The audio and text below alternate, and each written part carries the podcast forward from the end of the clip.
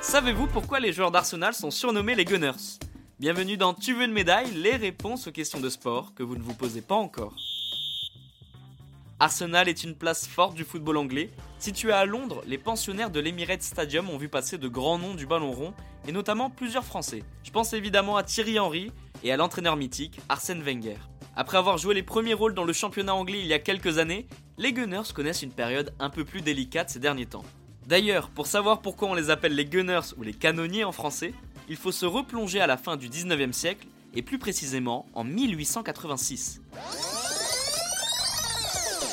C'est à ce moment-là que le club d'Arsenal est créé. Enfin pas vraiment, plutôt son ancêtre. Il s'agit du Dial Square. Ce sont des ouvriers d'une manufacture d'armement qui décident de fonder ce club de football. Comme vous pouvez le deviner, le nom de la société n'est pas éloigné du nom actuel et s'appelle Woolwich Arsenal. Ça y est, vous voyez le lien maintenant? Ok, ok, ok. Le club de Dial Square devient vite Woolwich Arsenal, puis Arsenal.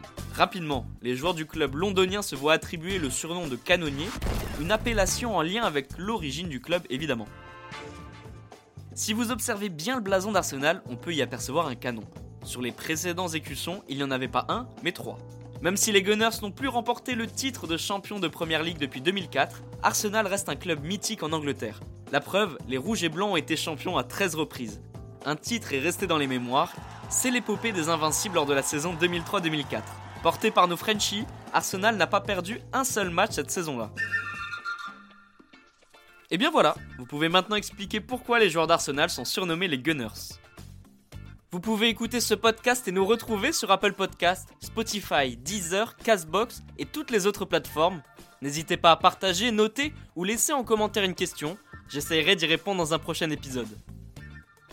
Je vous retrouve rapidement pour une prochaine question de sport dans Tu veux une médaille. À très vite.